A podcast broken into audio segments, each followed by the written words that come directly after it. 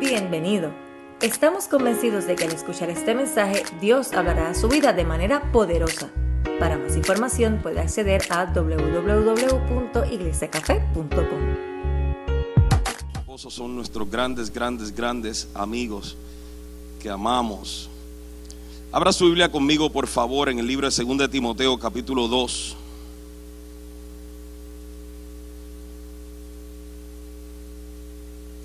Esta, pasa- esta semana pasada estuvimos hablando acerca de cómo los argumentos sociales de este tiempo están buscando persuadirnos e impulsarnos más bien apartarnos de la verdad y cómo muchos cristianos se han confundido en este proceso.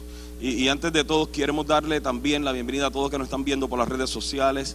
Eh, eh, eh, síganos siguiendo, pero más que todo, salga, apague el Facebook, apague todo, vaya a una iglesia cerca de su casa y congréguese. Es, más importante que vernos por Facebook. Sí, yo, sé que el grupo de media está diciendo, esa no era la bienvenida que estábamos queriendo que le dijeran los de Facebook, pero es la verdad. O sea, eh, eh, eh, qué bueno que nos vean después o antes, pero estoy seguro que en todas partes hay una iglesia que se, que se exalta el nombre del Señor y es mejor estar entre los hermanos que viendo un servicio por, por las redes sociales. Segundo de Timoteo capítulo 2. Vamos a, a estar mirando desde el versículo 15. Dice, esfuérzate para poder presentarte delante de Dios y recibir su aprobación. Sé un buen obrero, alguien que no tiene de qué avergonzarse y que explica correctamente la palabra de verdad. Evita las conversaciones inútiles y necias que solo llevan a una conducta cada vez más mundana. Este tipo de conversaciones se extienden como el cáncer, así como en el caso de Himeneo y Fileto. Ellos han abandonado el camino de la verdad al afirmar que la resurrección de los muertos ya ocurrió.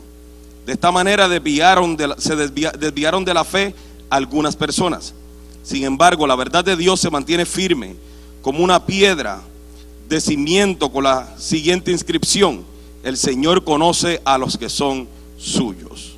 Diga conmigo, el Señor conoce a los que son suyos. Y deben apartarse, perdón, y todos los que pertenecen al Señor deben apartarse de la maldad. En, un en- en una casa de ricos, algunos utensilios son de oro y plata y otros son de madera y barro. Los utensilios costosos se usan en ocasiones especiales, mientras que los baratos son para el uso diario. Si te mantienes puro, si te mantienes puro, serás un utensilio especial para uso honorable. Tu vida será limpia y estarás listo para que el maestro te use en toda buena obra. Huye de todo lo que estimule las pasiones juveniles. En cambio, sigue la vida recta, la fidelidad, el amor y la paz. Disfruta del compañerismo de los que invocan al Señor con un corazón puro. Te repito, no te metas en discusiones necias y sin sentido, que solo inician pleitos. Un siervo del Señor no debe andar peleando, sino que debe ser bondadoso con todos, capaz de enseñar y paciente con las personas difíciles. Oh, Señor, ayúdame. Instru- Instruye con ternura a los que se oponen a la verdad. Tal vez Dios les cambie el corazón y aprendan la verdad. Entonces entrarán en razón y escaparán de la trampa del diablo, pues Él los ha tenido cautivos para que hagan lo que Él quiere. Padre, ayúdanos a absorber, Señor amado, a cada uno de nosotros los que estamos acá, Señor, lo que tú, Señor, has depositado en mi espíritu. Ayúdame a mí primero, Señor amado, a entenderlo, aplicarlo. Señor, y que tu palabra sea comunicada como tú lo has de- de- destinado, Señor. Que nadie de los que estamos acá, Señor amado, salgamos de este lugar igual, sino que todos seamos transformados por tu presencia, por tu palabra y por la unción que tú depositarás en la vida de cada uno, Señor. En el nombre de Jesús. Cuando hablábamos la semana pasada de las eh, eh, eh, de los argumentos sociales que existen, sé que fue un, mensaje duro para algunos de absorber y todo lo demás, pero, pero, pero es la verdad, es la verdad y lo seguiré diciendo y lo- y no me voy a callar y no, no importa quién se enoje, lo voy a seguir diciendo. O sea, los argumentos sociales no prevalecen contra la verdad de Dios y punto y se acabó. Y podemos ir en detalle si quiere y podemos sentarnos en la oficina si quiere y hablar al respecto. ¿sí? Sin embargo, eh, eh, hay personas que no entienden e- este concepto y tienen miedo a pararse firmes en la verdad a causa de la inmadurez. Y por eso es que cuando hablamos de arraigados en la fe, estamos hablando mucho acerca de la importancia de la madurez. Porque lo que lleva a una persona a abandonar la fe, a negar la fe, a autojustificarse en su error es la inmadurez. O sea, la persona madura en la fe, y lo repetiré de nuevo, no es el que lleva mucho tiempo, sino es aquella persona que anhela y busca ser más como Cristo. Ahora, una de las dificultades más serias que tenemos para el desarrollo de nuestra madurez es el que nosotros nos autosaboteamos a nosotros mismos.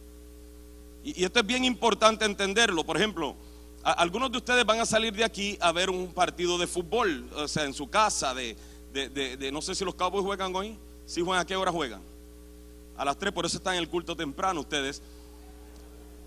Eh, eh, eh, pero si usted se fija, cuando usted a un juego de fútbol o un juego de pelota, un juego de baloncesto, el equipo, el, equipo de la casa tiene un uniforme completamente diferente al equipo que viene.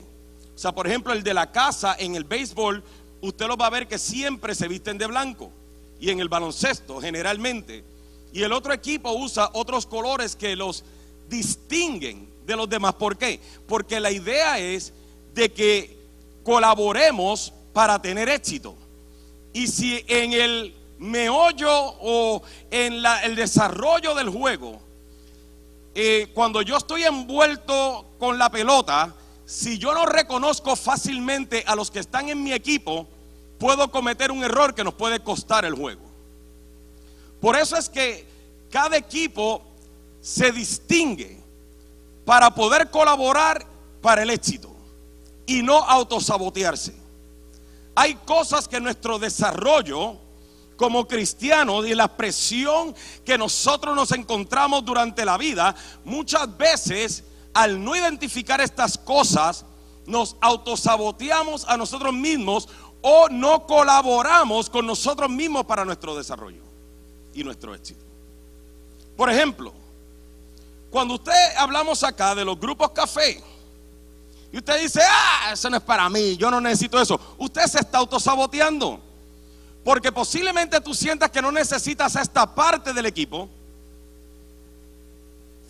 Pero eso es como un delantero de fútbol decir, y ahora estoy hablando de fútbol soccer, decir yo no tengo necesidad del portero.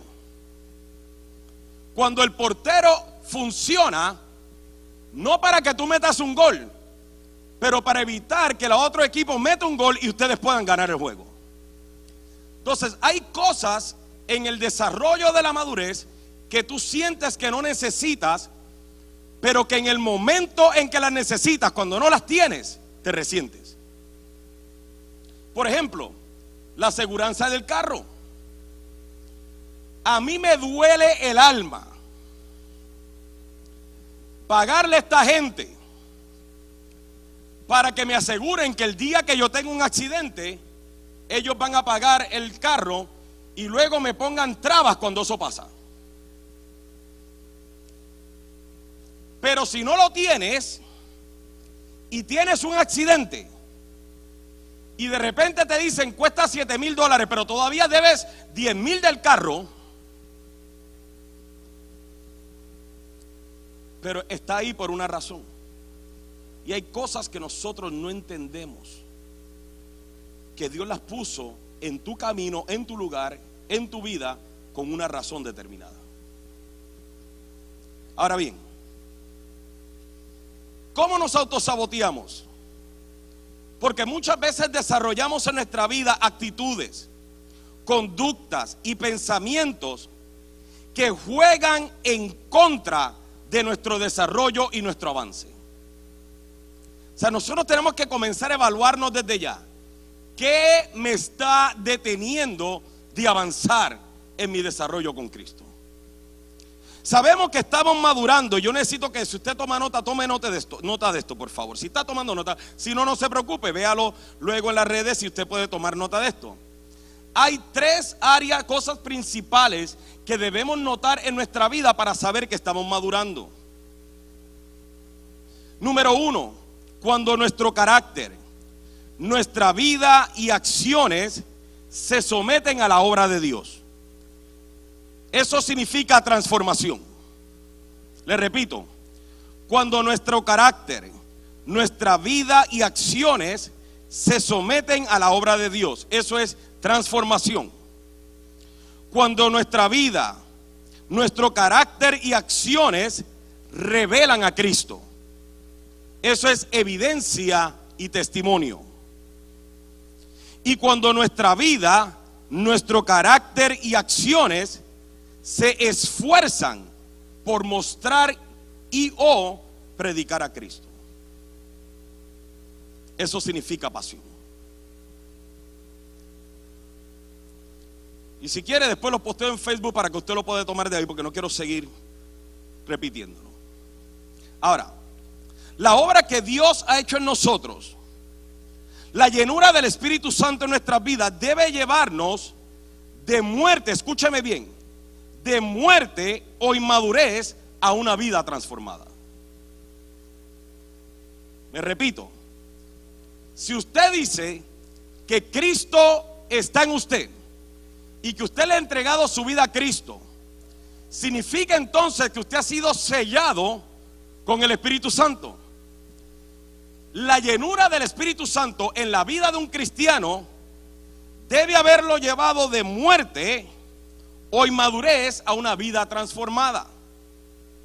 Si usted no ha tenido una vida transformada, no es mi lugar, no es mi lugar. Yo no puedo decir quién es salvo y quién no es salvo. Yo no puedo decir eso. Yo no tengo, eh, o sea, yo no tengo una aplicación de teléfono que me revela eso. Eso lo tiene que justificar usted o sea, porque yo puedo decir, yo soy salvo, yo me puedo morir o yo sé a dónde voy. No porque soy perfecto, simplemente porque yo reconozco la obra de transformación que Cristo ha hecho en mí. Entonces usted tiene que autoevaluarse. Una vez que uno tiene una vida transformada, uno debe estar dando evidencia y testimonio de esa vida transformada. Para luego manifestar la pasión que Dios ha puesto en cada uno de nosotros. Vaya a Filipenses capítulo 2. Vamos, vamos a. Vamos ya. A salir de la introducción. Filipenses capítulo 2. Vamos a leer dos versículos ahí.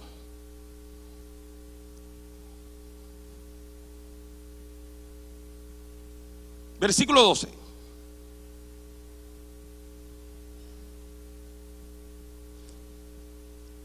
Dice, queridos amigos, siempre siguieron mis instrucciones cuando estaba con ustedes. Y ahora que estoy lejos, es aún más importante que lo hagan. Mire cómo comienza. Esfuércense por demostrar los resultados de su salvación, obedeciendo a Dios con profunda reverencia y temor. La reina Valera dice, guardando nuestra salvación con temor y temblor. Pues Dios trabaja en ustedes y les da el deseo y el poder para que hagan lo que a Él le agrada.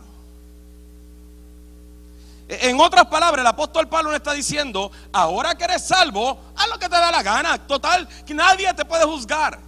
Sino que él está diciendo a los filipenses que se esforzaran por demostrar los resultados de la salvación. Él está diciendo, ya yo no estoy con ustedes.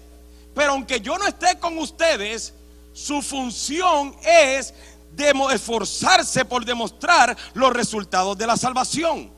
Que es que transformación. Lo que significa que cuando tú no estás en la iglesia, cuando no estás entre los hermanos, cuando no está la alabanza, cuando no está la predicación, cuando no está lo que tú estás acostumbrado, tú tienes que vivir esforzándote por demostrar que verdaderamente eres salvo.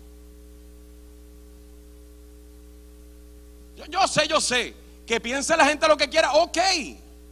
Estoy hablando con aquellos que tienen una pasión por Cristo. Luego viene y le dice, no solamente ahí, sino cómo yo me esfuerzo, cómo yo logro el esforzarme por demostrar los resultados de la salvación. Él lo contesta, obedeciendo a Dios con profunda reverencia y temor. Ahora, fíjense que no, dice aquí yendo a la iglesia, portándote como cristiano así, desarrollando una buena manera de hablar, donde dice, oh, aleluya, Dios te bendiga, ¿cómo estás, hermano? ¿Sí me entiende? O sea, no, no es diciéndole a la gente cuando vas por ahí, si te mueres hoy, ¿a dónde vas? Sino que te está diciendo que esto se demuestra obedeciendo a Dios con profunda, diga conmigo profunda. Ahora dígalo como si no le molestara, profunda profunda reverencia y temor. Que entonces lo que usted y yo hacemos o cómo nos comportamos, sí tiene que ver. Lo tercero que le dice él, ¿y, ¿y, qué significa eso? ¿Hacia dónde nos lleva eso? A testimonio y evidencia. Y luego él sigue diciendo en el versículo 13, Dios trabaja en ustedes y les da el deseo. Miren este versículo. Dios trabaja en ustedes y les da el deseo y el poder para que hagan lo que a Él le agrada pues Dios trabaja en ustedes y les da el deseo y el poder para que hagan lo que a Él le agrada. En otras palabras, ya Dios ha hecho la obra en ti y en mí. O sea, ya Él continúa haciendo la obra en ti y en mí. Lo que significa que si con todo y eso yo sigo comportándome como el mundo, no es porque Dios todavía no ha hecho algo en mi vida, es simplemente porque yo estoy autosaboteando en la función y el trabajo de Dios en mi vida. No, no, no me venga, no me venga a decir, es que yo no puedo, es que yo no sé cómo aguantarme. No, no, no, no, no. Mejor di, es que yo me estoy autosaboteando. Porque no se trata de ti. Se trata de lo que ya Dios está haciendo y ha hecho en ti. So, esa vaina de que es, es que yo soy así. No, no, no, no. Di, es que a mí me gusta autosabotearme. Yo veo lo que Dios está haciendo en mí y yo me resisto a lo que Dios está haciendo en mí y hago lo que me da la gana.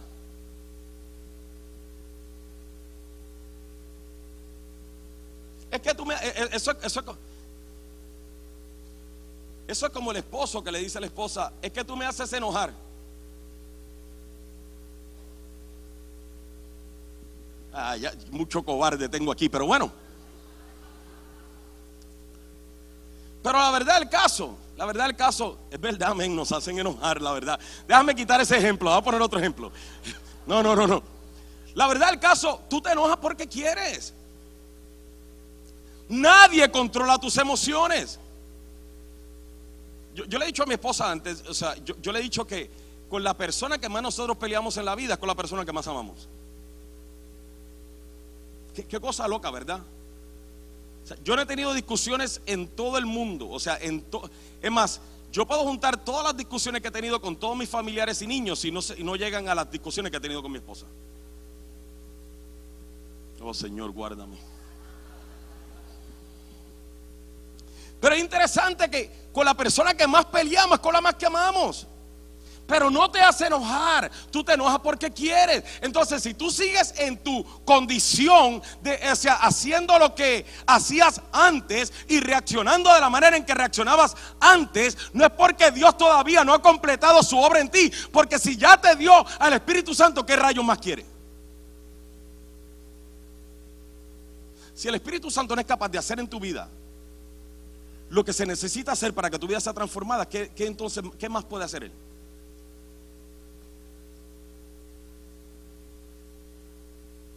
Es que este vicio me ata. No te ata, mentira, no te ata.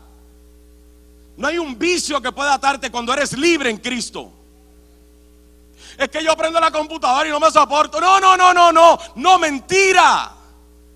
Eso es uno de los argumentos sociales más pobres que tenemos dentro de la iglesia. Mejor dicho, yo soy como soy porque todavía me resisto a la obra de Dios en mi vida. Yo sigo en mi condición de pecado porque la disfruto y resisto la obra de Dios en mi vida. Yo justifico mi conducta porque me resisto a la obra de Dios en mi vida. Porque aquí, aquí nos dice claramente, es Dios trabaja en ustedes y les da el deseo y el poder para que hagan lo que a Él le agrada. Entonces, en otras palabras, nosotros le ponemos barreras a Dios, obstáculos a Dios. Mire, mire, mire Romanos 7, Romanos 7. Yo sé, porque mucho rápido se me vuelven teólogos y, y, recurren a así, pero el apóstol Pablo también lo pasaba, pastor. Yo, yo sé, yo sé el trabalengua de Romanos 7, ok.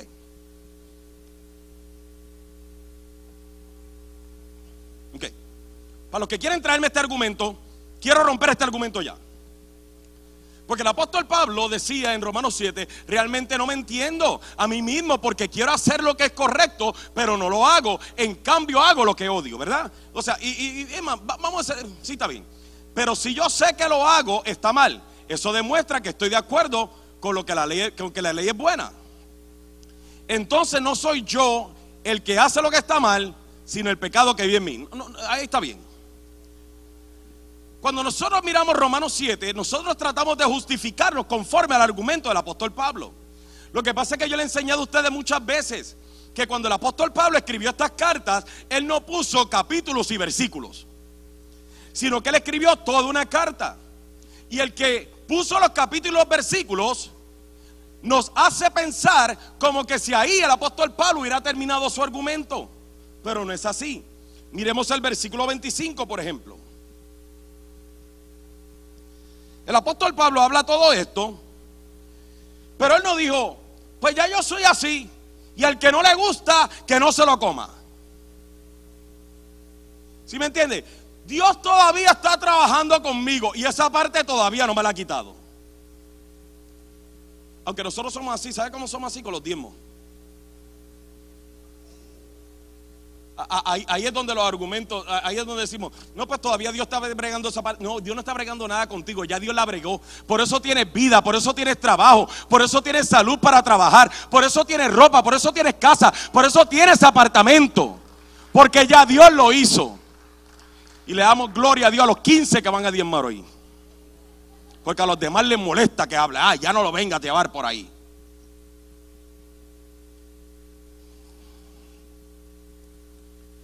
Mire, mire, el versículo 24, perdón. El apóstol Pablo dice, soy un pobre desgraciado. ¿Quién me libertará de esta vida dominada por el pecado y la muerte? No se quedó ahí. No terminó su carta ahí, dio amén. Sino que él se pregunta y dice, gracias a Dios, la respuesta, diga conmigo la respuesta la respuesta a qué? ¿Cuál respuesta? La respuesta a que quién me libertará de esta vida dominada por el pecado y la muerte.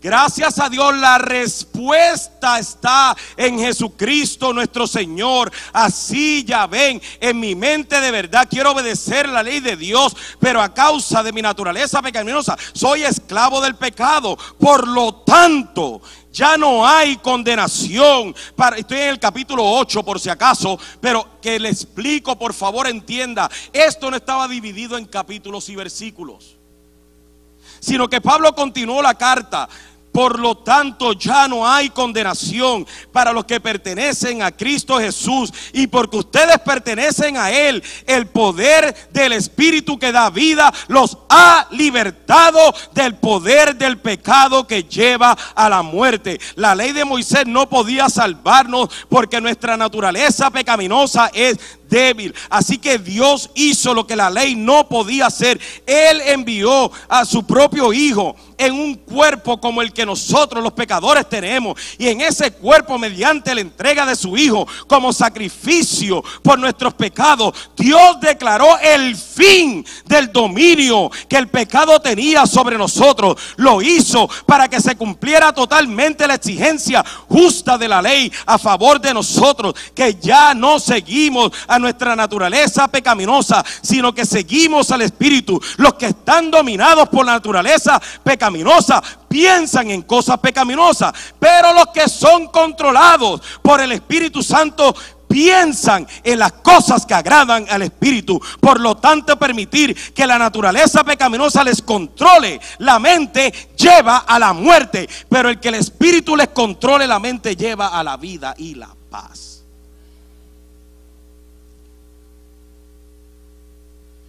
Pablo cuando leemos eso, nosotros pensamos que esa es la condición presente de Pablo. Pablo estaba haciendo una explicación. Usted para poder entender esto, tiene que comenzarlo a leer desde Romanos 5. Pablo está haciendo una explicación acerca de la ley y la gracia. Y él está diciendo, si es conforme a la ley, yo no puedo ser salvo. Porque conforme a la ley yo seguiré dominado por el pecado. Pero gracias a Cristo ya yo no soy esclavo del pecado.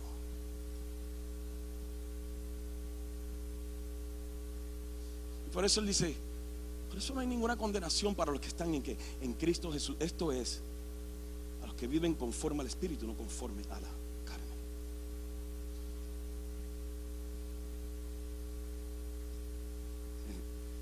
Pablo no dijo, ya nadie me moleste, yo soy así. Y el que no le guste, no, no, no. Pablo dijo, y él habló, sí yo tengo una lucha, todos tenemos una lucha, pero luego, por medio de Cristo, recibí la transformación. Esa transformación de evidencia del Espíritu y produce pasión en nosotros. Y ustedes saben, lo leímos hace varias semanas atrás, no se queda ahí, versículo 26 en adelante, Romanos 8. Nada más te lo voy a leer así por encima, del 26 al 32, tú lo puedes leer en tu casa. Pero Pablo nos revela que junto con esa transformación y junto con esa obra de Dios en nuestras vidas, nos dio el Espíritu Santo que nos, dio, que nos ayuda en nuestra debilidad. Número dos, mire esto, mire esto, 10 cosas, 10 cosas que podemos sacar de seis versículos. El Espíritu Santo ora por nosotros con gemidos que no hay palabras que lo puedan expresar. Número tres, el Espíritu Santo no solamente ora, sino que también intercede por nosotros. Número cuatro, Dios hace que todas las cosas cooperen para nuestro bien. O como usted está acostumbrado, Dios, o sea, todas las cosas obran para bien para aquellos que aman al Señor. Número cinco, Dios tiene un propósito para nosotros. Número seis, Dios nos conoció de antemano. Lo que significa que tú y yo no somos un accidente. Número 7, Dios nos eligió para que fuéramos como Cristo. Número 8, Dios nos llamó para que nos acercáramos a Él. Número 9, Dios nos justificó y nos puso en relación correcta con Él. Y número 10, Dios nos dio su gloria. Fíjate que dice Dios, Dios, Dios, Dios, Dios.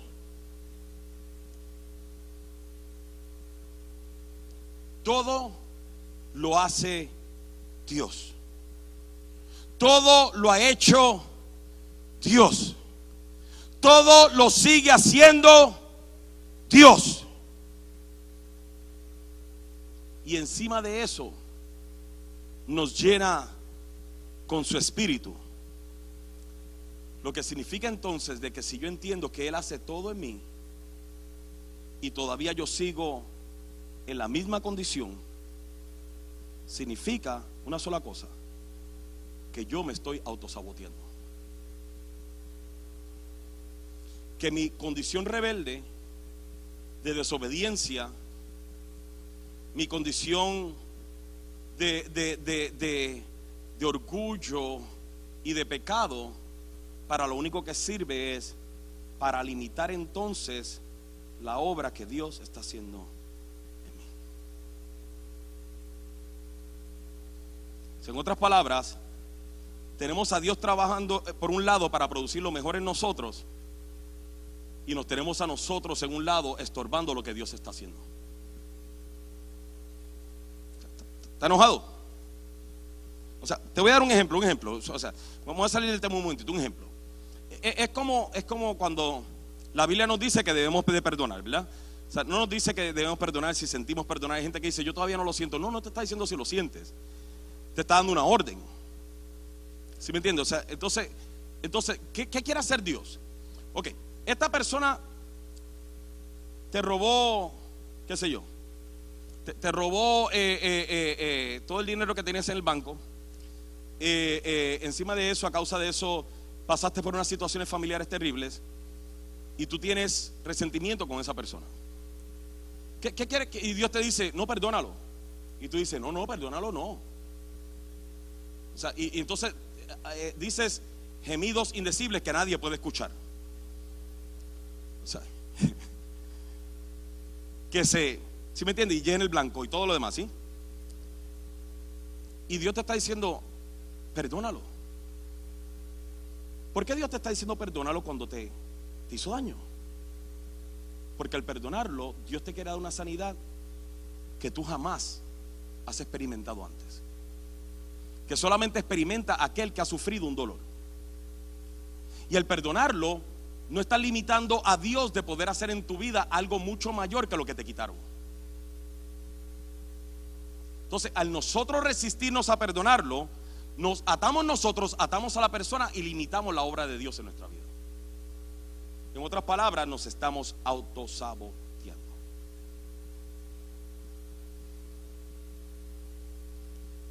Entonces, ¿cómo, cómo, cómo salimos de eso? ¿Cómo maduramos? Vamos a hablar ahora de cómo madurar para no continuar autosaboteándonos. Uno de los conceptos equivocados que la gente tiene acerca de la madurez es que el tiempo te hace madurar. La gente no madura con el tiempo. Esto yo lo expliqué en el segundo mensaje, me parece que fue que prediqué esta serie, de que ustedes todos conocemos a alguien que tiene 50 años, 60 años, 40 años y todavía es un inmaduro. En todas las familias los tenemos. Es esa persona que le va a llegar el día Thanksgiving sin avisar y va a dañar la atmósfera de la casa. E- Esa persona que cuando entra por la puerta uno hace, "Ah".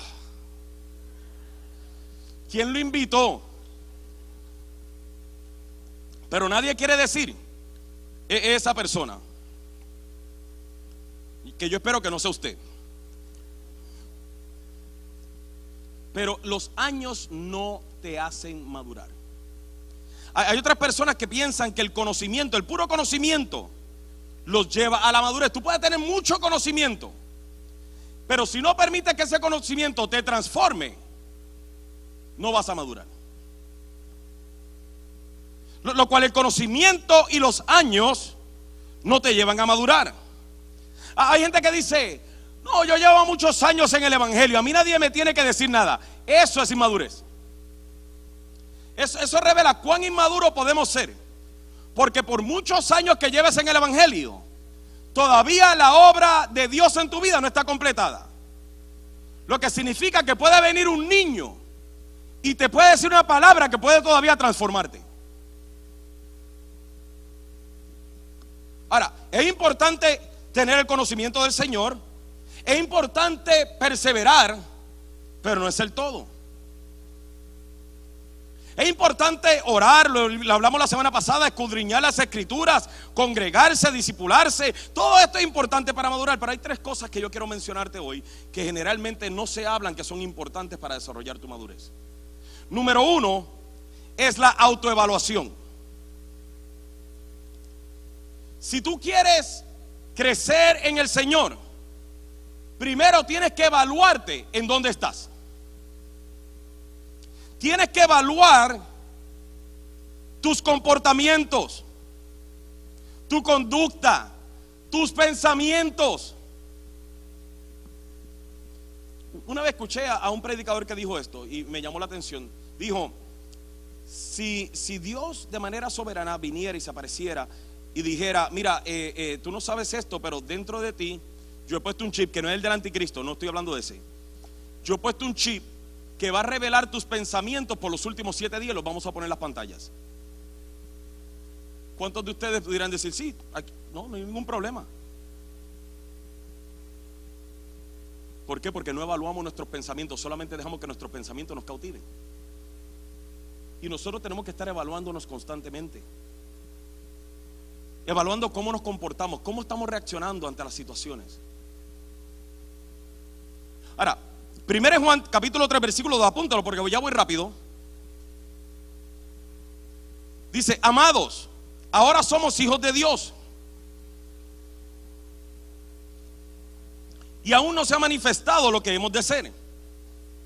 Pero sabemos que cuando Él se manifieste seremos semejantes a Él, porque le veremos tal como es. Y todo aquel que tiene esta esperanza en Él se purifica a sí mismo, así como Él es puro. Para yo poderme purificar, yo tengo que saber de qué me voy a purificar. Cuando usted tiene una infección, o sea, una, infección, como se dice? Un virus. Y usted va al médico, el médico necesita saber qué tipo de virus, qué tipo de infección para conforme a eso poderte recetar. Pero solamente porque tú le digas dos cosas, necesito un antibiótico, no te da un antibiótico. Porque tú necesitas saber que él, necesita saber de qué te va a sanar.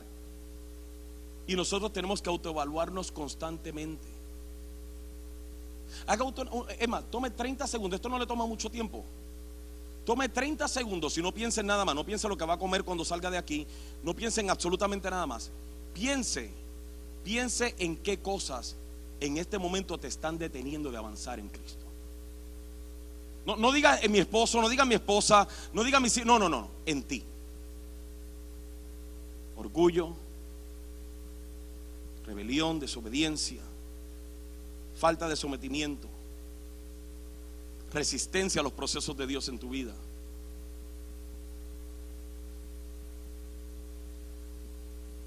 En 30 segundos tú puedes salir con una de ellas. Pero si haces una, una autoevaluación real,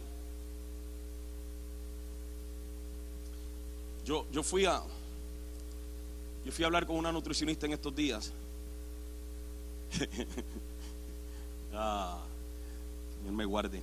Este, y, lo primero que me dijo fue, ¿qué tú comes? Y yo, no pues ensalada y vegetales. y me miró así, no, de verdad que comes. Y yo, ¿me está diciendo gordo? o sea, yo, yo vine, yo vine y le dije, mira, en estas últimas dos semanas he estado comiendo esto y esto y esto. Y me dijo, no me digas de estas últimas dos semanas dime qué comes para poder haber llegado al peso en donde estás. ¿Qué fue lo que comiste? Y yo,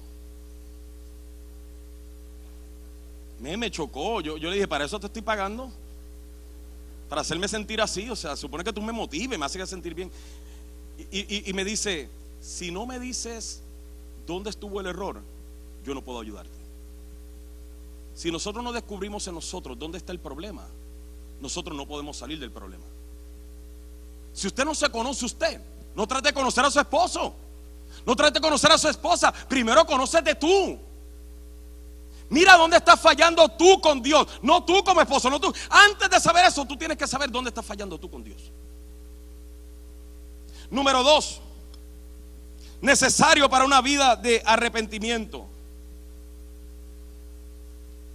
Perdón, necesario para una vida madura es una vida de arrepentimiento. Una vida de arrepentimiento no es una vida que siempre está llorando y sintiéndose culpable de sus errores pasados. Una vida de arrepentimiento es decir, es que yo le fallé a Dios, es que yo le fallé a Dios.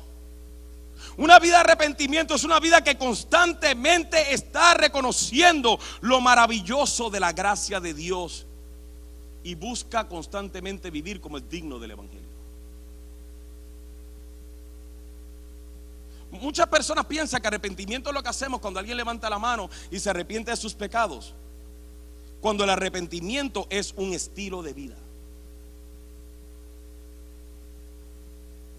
No es lo que la gente hace, sino que el que entiende el sacrificio de Cristo en la cruz del Calvario, esa persona vive un una vida de arrepentimiento. Y esto es indispensable para desarrollar la madurez. Mire, escúcheme bien. Si a usted se le tiene que estar motivando a que venga a la iglesia, a que vaya a un grupo, a que te someta, a que lea la Biblia, a que ore, a que diezme, a que participe, a que sirva, a que haga esto. Si te tenemos que estar motivando constantemente es porque tú no has entendido lo que es el arrepentimiento.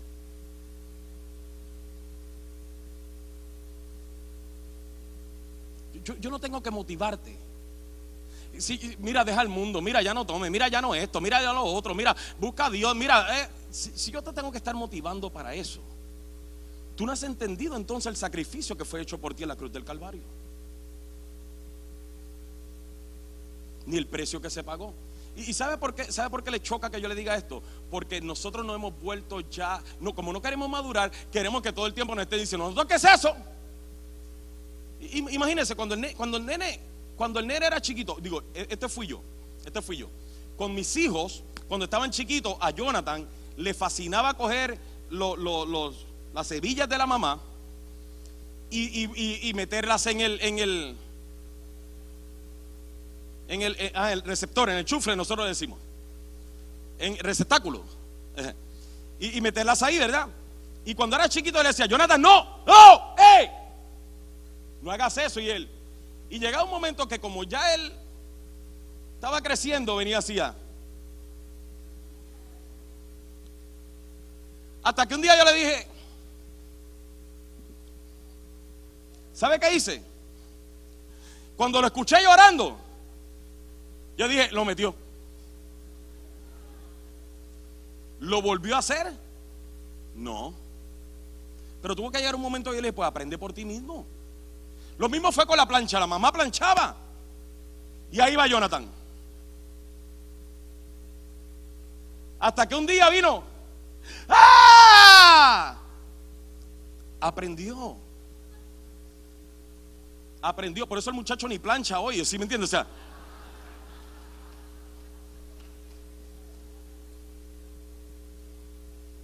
Tenía las bolsas de, de agua aquí en las manos, pero no volvió. ¿Por qué? Porque uno no puede estar encima de él diciéndole, no, no, no, no. O sea, llega una edad en que ya se supone que yo no te esté diciendo qué tienes y qué no tienes que hacer cómo comportarte, cómo actuar, cómo hablar, cómo no comportarte.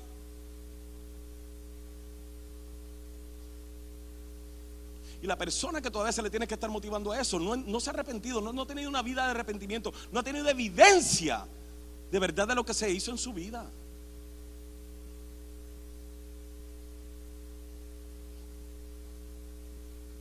¿Está enojado? Poquito, pastor, poquito. Lo leímos en 2 Timoteo capítulo 2. O sea, ¿cómo, ¿cómo, tenemos una vida de arrepentimiento? ¿Cómo se manifiesta una vida de arrepentimiento nosotros? Lo leímos en Timoteo capítulo 2. Voy rápido, versículo 15. Lo primero que el apóstol Pablo dice en el versículo 15 es, esfuérzate para poder presentarte delante de Dios y recibir su aprobación. Esfuérzate. La palabra esfuérzate en griego significa apresúrate, estés ansioso, sé celoso y diligente. Apresúrate para poder presentarte delante de Dios y recibir su aprobación. Sé diligente para poder presentarte delante de Dios y recibir su aprobación. Versículo 16 nos dice, nos dice el versículo 16, mire, mire, escucha esto. Ay, me quité los lentes. Evita las conversaciones inútiles y necias porque esas conversaciones te llevan a una conducta cada vez más mundana. Evita conversaciones necias.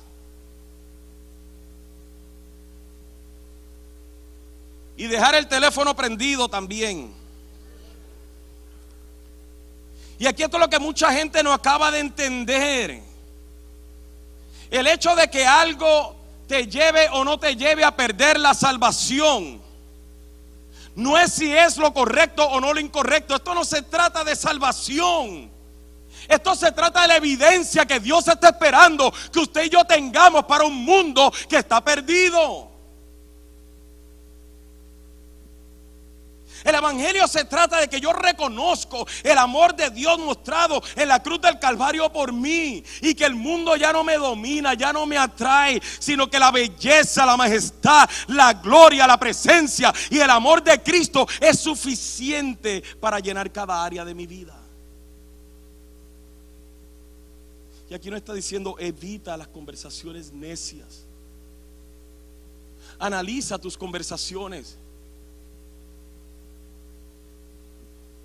Versículo 18 y 19 nos enseña que debemos continuar afirmando nuestras convicciones en la verdad. ¿Por qué? Y perdone que lo repita, no, lo voy a seguir repitiendo, no me importa. O sea, ¿por qué sigo insistiendo a los grupos café? Porque es una oportunidad que Dios te está dando para esto mismo, para venir y seguirte afirmando en, tu convicción, en la convicción de la palabra y la verdad.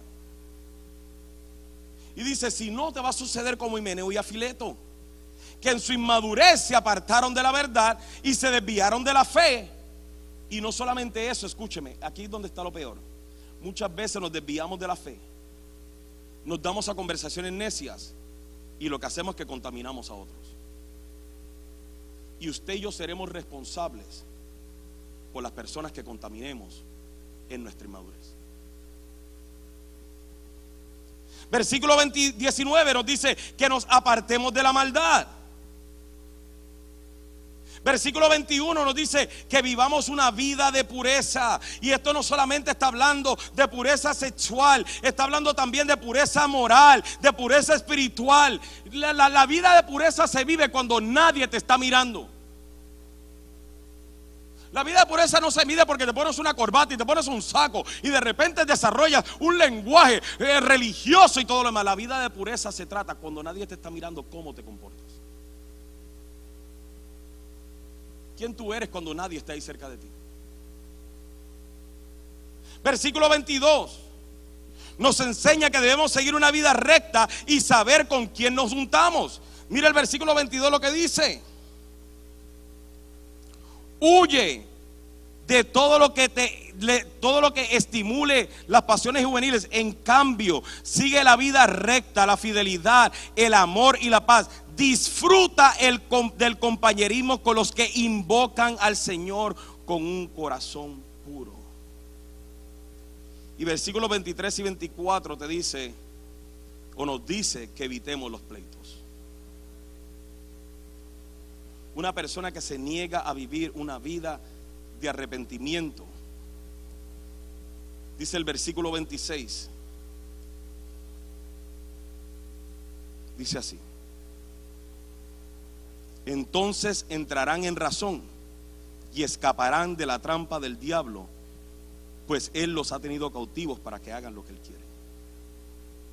La persona, escúcheme, la persona que vive una vida de arrepentimiento, el diablo no puede atraparle, no tiene parte ni suerte en la vida esa persona.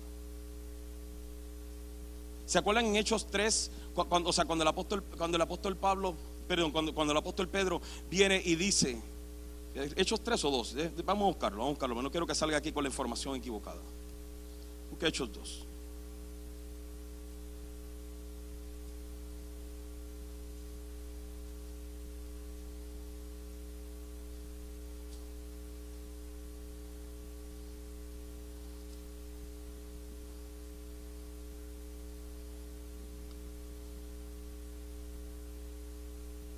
No, Hechos 3:19 dice, ahora pues arrepiéntanse de sus pecados y vuelvan a Dios para que sus pecados sean borrados. Entonces de la presencia del Señor vendrán tiempos de refrigerio. Cuando usted y yo vivimos y deseamos vivir una vida de arrepentimiento, del Señor fluyen tiempos de refrigerio. Y ya la última, ya la última para irnos. Dimos que la primera es autoevaluación. La segunda es una vida de arrepentimiento. Y la tercera, la más que me gusta, aprende a rendir cuentas. Aprende a rendir cuentas. Busca rendir cuentas. ¿Se acuerdan en segunda de Samuel capítulo 11? Cuando eh, eh, el, David vio, come on guys, let's go. Cuando David vio a Betsabé y sus siervos le dijeron, no te metas con ella. Ella, está en pacto con Urias. Y su padre es un hombre de Dios. No te metas con ella, David. David tenía todas las mujeres que le daba la gana. Él podía buscar a cualquier mujer. Pero él dijo, yo quiero a esta. Y se negó a recibir el consejo. Porque David no estaba acostumbrado a rendirle cuenta a nadie. Escúchame bien lo que le voy a decir. Esto es un consejo que yo quiero que usted entienda. El que no rinde cuenta, quien no escuche consejos, se la vive de consecuencia en consecuencia. Quien no rinde cuentas y no sigue consejos, se la pasa de consecuencia en consecuencia. Ahora, tuviéramos que hablar a quién le rendimos cuenta, qué cualidades debiéramos, debiéramos ver en una persona a la que rendimos cuenta. Porque si tú le estás rindiendo cuenta a la persona que vive en la misma condición que tú, no estás rindiendo cuenta. Solamente lo que estás haciendo es animando a tu misma condición y tu misma inmadurez. Pero si tienes una persona que es espiritualmente madura, que tú sabes que es espiritualmente madura, que tú puedes venir a identificar y decir, esta persona está dando frutos. Y tú comienzas a darle cuenta y rendir cuenta y esa persona te dice la verdad. Hay algo, hay algo que yo siempre digo. Yo le rindo cuenta a quien tiene la capacidad de decirme la verdad en la cara.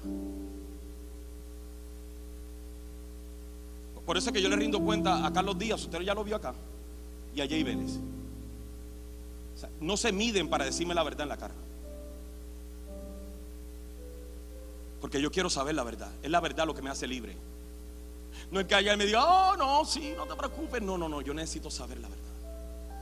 Yo no puedo confiar en mí mismo. Yo necesito que alguien venga y me diga, ¿sabes qué? Está mal. Y si sigues así, vas a estar peor. Porque David no escuchó. Y pagó las consecuencias. Proverbios 12:15 nos dice, el camino del necio es derecho en su opinión, mas el que obedece el consejo es sabio. Proverbios 15:31 dice el 33, el oído que escucha las amonestaciones de la vida, entre los sabios morará. El que tiene en poco la disciplina menosprecia su alma, mas el que escucha la corrección tiene entendimiento. El temor de Jehová es enseñanza de sabiduría y la honra precede la humildad.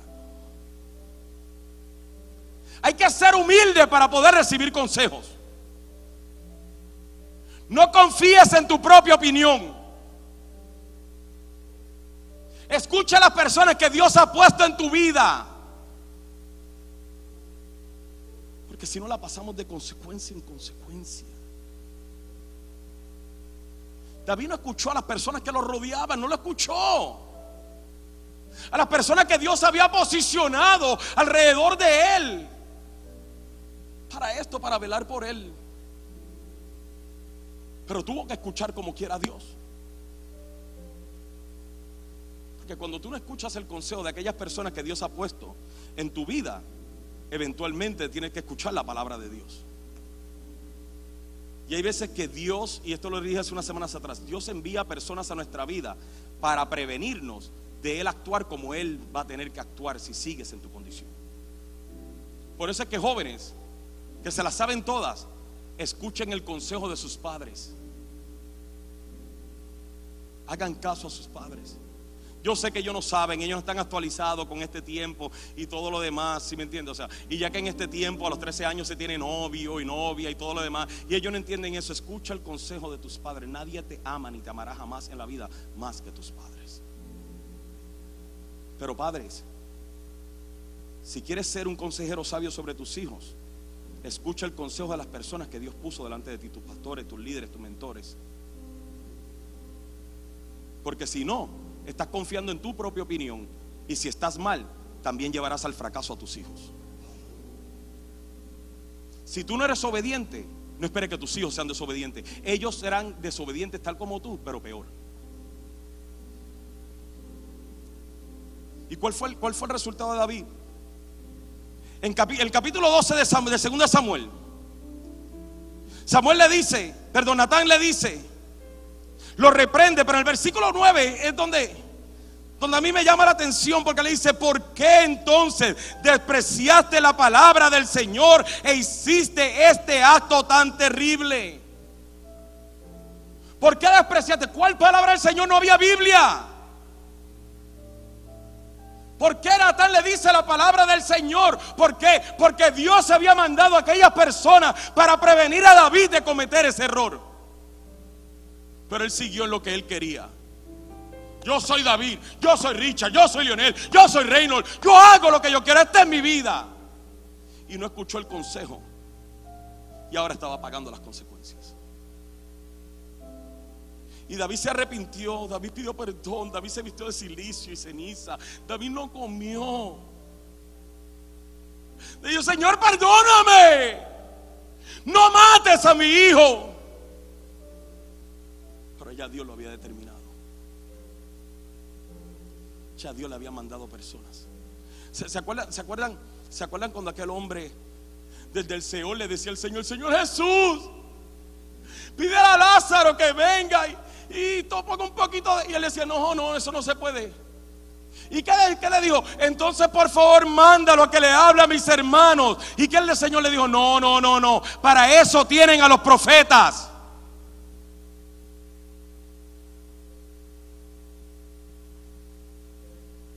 Terminamos en el fracaso por nuestra inmadurez. Y nuestra resistencia a la hora de Dios en nuestra vida y autosabotearnos de lo que Dios está haciendo en nuestra vida. Vaya al Salmo 51 para que veamos. Para terminar ya.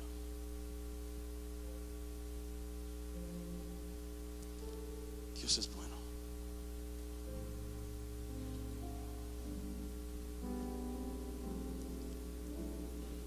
Ya no tengo el tiempo para leerle todo el salmo, pero usted lo puede leer en su casa. Pero usted se va a fijar la transformación de un hombre en una sola oración en el Salmo 51. En el Salmo 51 del versículo 1 al 6, David comienza diciéndole, ten misericordia de mí, oh Dios.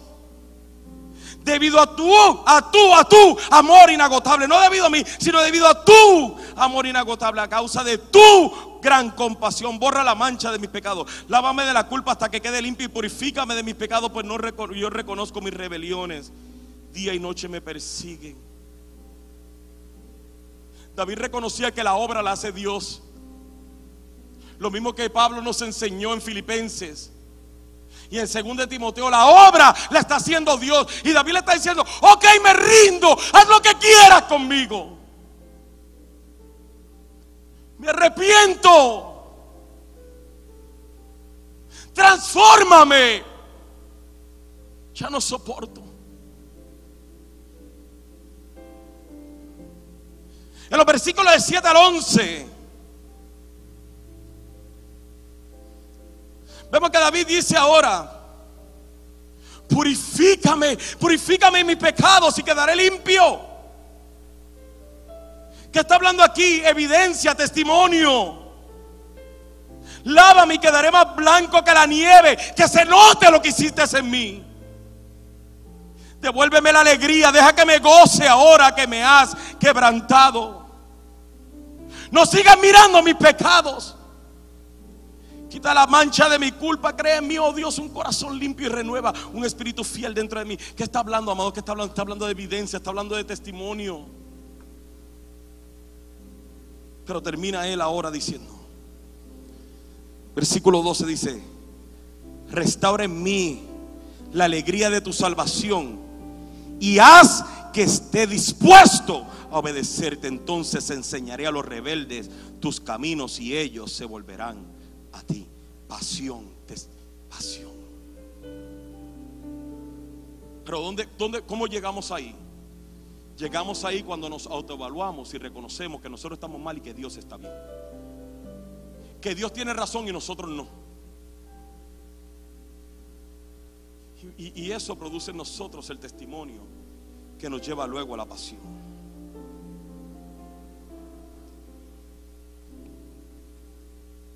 Yo, necesito, yo, yo, necesito madurar. Yo, le decía a mi esposa el, viernes, mi amor, ¿cuándo fue que no, no y sabes qué voy a decir, cómo vas a saber qué, cuándo fue. Yo le decía a mi esposa, yo quiero ser un pastor. un hombre, un padre, un esposo humilde. Yo, le, confesaba a ella, no me importa decirle a usted porque si Dios lo sabe que... Ahora, no, se confundan, en el pastor va a ser humilde, vamos a pisotearlo. No, no, no, no, no. Humilde no tiene nada que ver. O sea, manso no tiene que ver con menso. Tienen una, tienen una letra que la, que, la, que la distingue. Ay, eso no sonó muy humilde. Dije que quiero, no dije que llegué.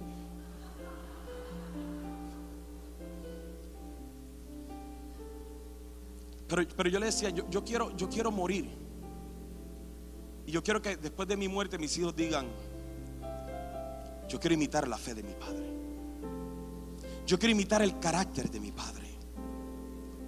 O sea, yo anhelo crecer, yo no sé usted, pero yo anhelo crecer en Cristo con tal autoridad, de tal forma, de tal manera, con tal compromiso. Honrar a Dios a tal grado que aun cuando yo muera, mis hijos recuerden mi conducta. Mis hijos recuerden mi proceso de transformación. Que dio evidencia y testimonio y se reflejó en pasión. Y ellos digan, esa pasión de mi padre yo también la anhelo. Esa pasión de mi padre yo también la quiero. Yo no quiero que mis hijos terminen pagando las consecuencias de mis errores.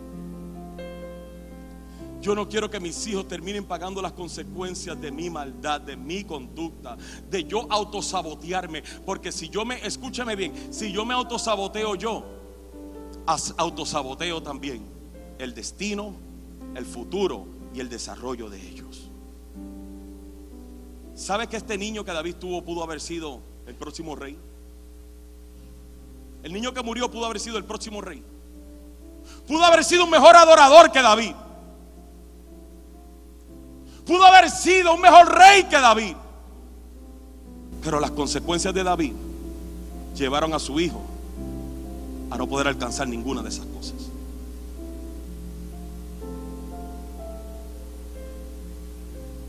El madurar en la fe es mucho más que tener una posición en la iglesia o en el ministerio.